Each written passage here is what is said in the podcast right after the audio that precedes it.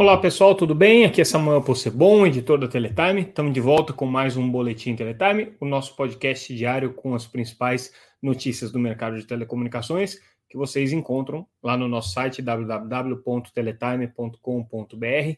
Entre lá, tudo que a gente estiver comentando aqui está lá disponível na íntegra gratuitamente e a gente está acompanhando também o mercado de telecomunicações ao longo de todo o dia. Vocês podem acompanhar também pelas redes sociais como arroba Teletime News, LinkedIn, Twitter, Facebook e também no Instagram.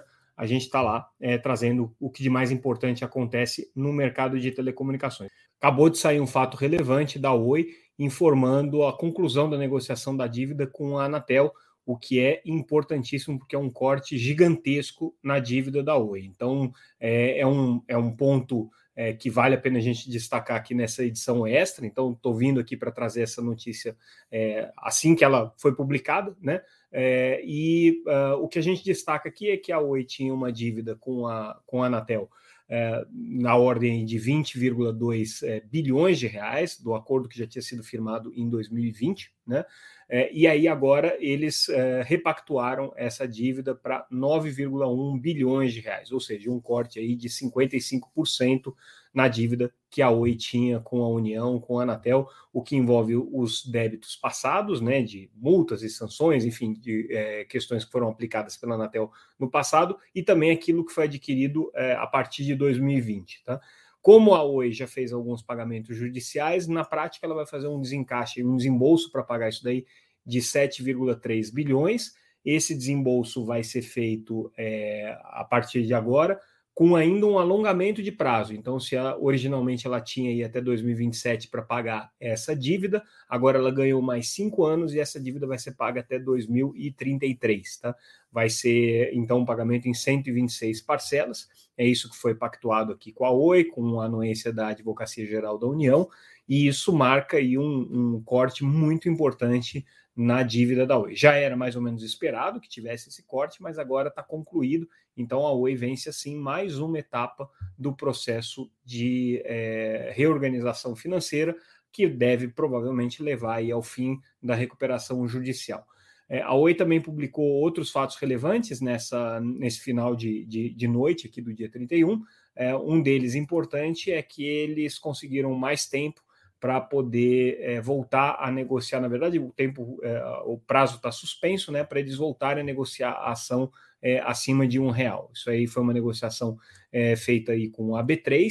A Oi já vem com dificuldade de manter esse patamar de um real, mas a alegação é que eles estavam, eles estavam justamente no processo de reorganização venda de ativos, reorganização financeira, todo esse processo do final da recuperação judicial, não seria nem razoável que a Oi mantivesse, é, conseguisse manter o seu papel acima de um real nessas condições em que existem tantas incertezas e variáveis colocadas. Então, esse prazo para é, que a Oi volte a negociar o papel acima de um real foi suspenso, e aí, a hora que é, as condições se, se mostrarem melhores, ele volta a correr. Claro que a Oi é, pode tomar medidas para que o papel é, fique acima de um real, por exemplo, agrupamento de ações podem ser feitos, mas é, isso tudo tem né, impactos aí no mercado e esse não é o foco da operadora nesse momento. Então, com isso, a Oi é, vai é, ganhar mais tempo aí para voltar a operar normalmente nos patamares exigidos pela, pela Bolsa de Valores. A gente fez um levantamento no processo que acontece junto ao Supremo é, com relação ao ICMS, aquele processo movido pelas lojas americanas é, contra o estado de Santa Catarina, que havia imposto é, um, um, ICMS é, mais pesado para serviços de energia. O Supremo decidiu que energia é essencial e que, portanto, não pode ser sobretaxado por ICMS, tem que ser uma, uma é, alíquota que seja é, menor do que a maior, então tem que ser uma alíquota é, razoável com, com serviços essenciais. Telecomunicações entrou no bolo. O, o Supremo já decidiu com relação a essa essencialidade, já está claro que serviços essenciais vão pagar menos ICMS, só que daí, por conta do conflito ali com os estados, é, eles fizeram uma modulação é, para que isso só comece a valer a partir de 2024. E aí, é, o, algumas entidades é, que estão acompanhando esse processo, inclusive a Conexis, que é a entidade do setor de telecomunicações, entraram com embargos, na verdade, para tentar agilizar é, a aplicação da decisão do Supremo. Então, tanto lojas americanas quanto a Conex, que é parte é, do processo, entraram com esses embargos também.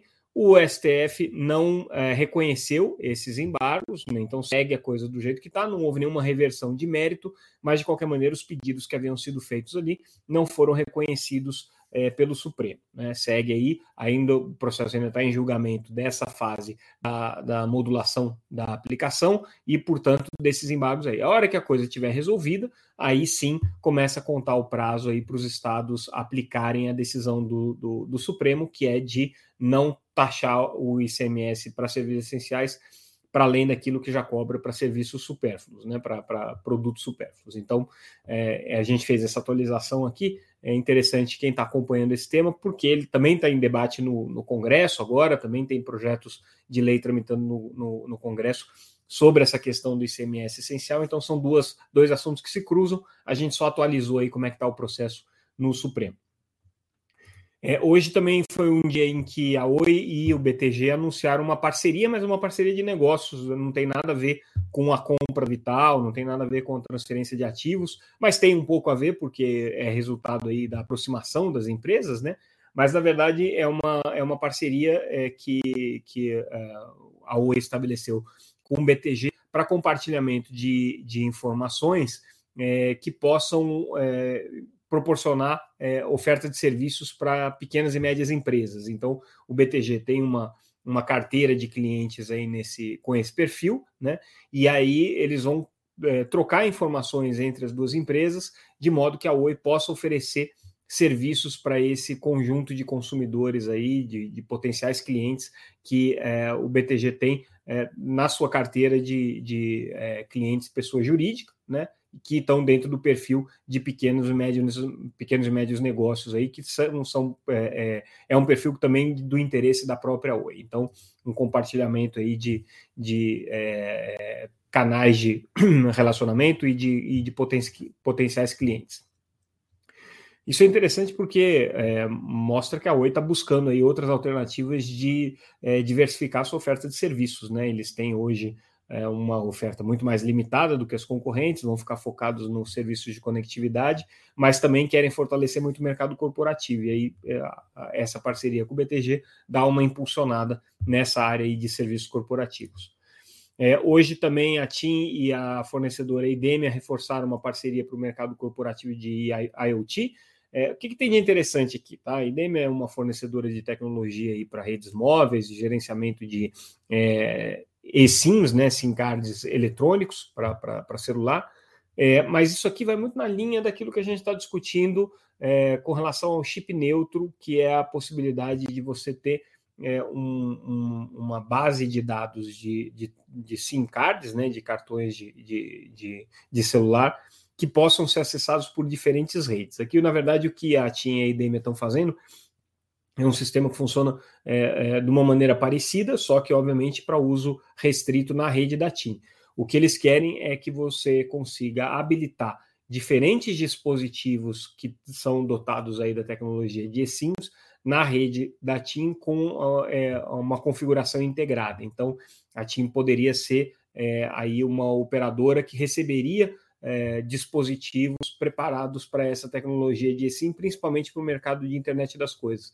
Isso aqui vale muito, por exemplo, para é, empresas, é, indústria automobilística, que produz um veículo conectado à rede móvel. Né? Esse veículo não tem um chip da operadora, mas ele tem um eSIM, que é um chip eletrônico, um chip é, virtual, vamos dizer assim, que pode ser acionado é, remotamente pela operadora. Então, o que esse sistema que a TIM desenvolve permite é justamente isso, que é, o, o, esses equipamentos possam acessar automaticamente a rede da TIM, se isso estiver no acordo comercial aqui. Então, vai um pouco nessa linha de você gerenciar uma base de dados, principal, uma base de clientes, principalmente de internet das coisas, de maneira remota, sem necessidade de trocar o cartão de acesso à rede ali, porque não faz sentido quando você está falando de milhares de usuários, né? Aí a gente comenta aqui dois artigos que foram publicados por é, é, especialistas, por leitores aqui da Teletime, um muito interessante, é, escrito pelo Enilson Camolese. O Enilson é um executivo muito experiente no mercado de telecomunicações, na área institucional, até recentemente atuando pela Telefônica. Ele é um, um, um profissional da área de telecomunicações já com várias décadas de, de, de, de quilometragem, e ele foi um dos protagonistas na negociação é, das legislações é, e da regulamentação de postes aí pela quando ele estava na telefônica, né? É, junto com as autoridades municipais e junto com as empresas de energia, o que ele está propondo aqui nesse artigo é, que ele é, colocou como título, né? É, sem eles não tem manda larga, é a importância de que os postes sejam abordados do ponto de vista de negócio como um viabilizador da infraestrutura de telecomunicações, na infraestrutura de banda larga, mas que não se fique preso nessa, nessa discussão que se tem agora sobre quem é o culpado pelo fato dos postes estarem desordenados, de você ter um monte de rede pendurada lá e um fica empurrando a bola para o outro, dizendo quem que tem que resolver, quem que tem que é, é, resolver a solução, quem que tem que dar a solução, quem que tem que resolver o problema. O que ele diz é o seguinte, tá? Nesse caso especificamente, você tem que ter é, uma atuação do Estado no sentido de botar ordem nisso, porque está difícil que as empresas se, é, se entendam, né? É, e que é, a partir daí, a partir desse, dessa intervenção é, do Estado no, no, numa atuação regulatória sobre a questão dos postes, você consiga encaminhar uma solução para esse problema, e não mais uma discussão sobre quem são os culpados. Então ele faz aqui um diagnóstico bem interessante de como que eh, essas brigas se desenvolvem hoje, né? Um fica jogando a bola para o outro, chama atenção que os postes vão ser ainda mais necessários agora para o 5G, para as novas tecnologias que vão surgir, como FWA, e que se essa, essa solução não vier, o problema vai ficar ainda mais amarrado. Outro artigo que a gente traz é do ex-conselheiro da Anatel, Aníbal Diniz. É, ele traz um artigo com o título A Vida Além do FUST. E o que ele está dizendo aqui é o seguinte: a gente está muito preocupado no desenvolvimento de políticas públicas a, a partir do fundo de universalização. Mas ele chama atenção para os modelos de debentures, os modelos de debentures incentivadas que já existem hoje para infraestrutura, né, e que é, têm sido muito mais promissores no sentido de incentivar o desenvolvimento da infraestrutura e dos serviços do que o próprio FUST, que até hoje não foi aplicado e que tem uma série de limitações legais. Então, o que ele diz aqui é que, basicamente, o setor de telecomunicações deveria olhar para esse mercado de debêntures incentivados e, estimular que esse modelo seja aplicado com um pouco mais de é, é, com um pouco mais de boa vontade né, por parte das autoridades e por mais e com mais é, bons olhos por parte das operadoras de telecomunicações que no geral usam pouco esse mecanismo aqui. Então, interessante esse ponto que o ex-conselheiro Aníbal traz. E a gente finaliza o nosso boletim de hoje, como eu disse, mais curto, é, com uma defesa que a FENINFRA faz, a Federação das Empresas de Infraestrutura, com relação aos projetos hoje que estão sendo discutidos e que reduzem ICMS é, para o setor de telecomunicações, para serviços essenciais de uma maneira geral, mas para o setor de telecomunicações. Então, esse, esses processos estão é, correndo no Senado nesse momento, os projetos de lei estão sendo discutidos ali, precisam de apoio é, do setor empresarial, porque existe uma grande resistência dos estados a ele, e então a FENINFRA é uma das associações aqui que está é, agora levantando a bandeira em defesa dessas propostas.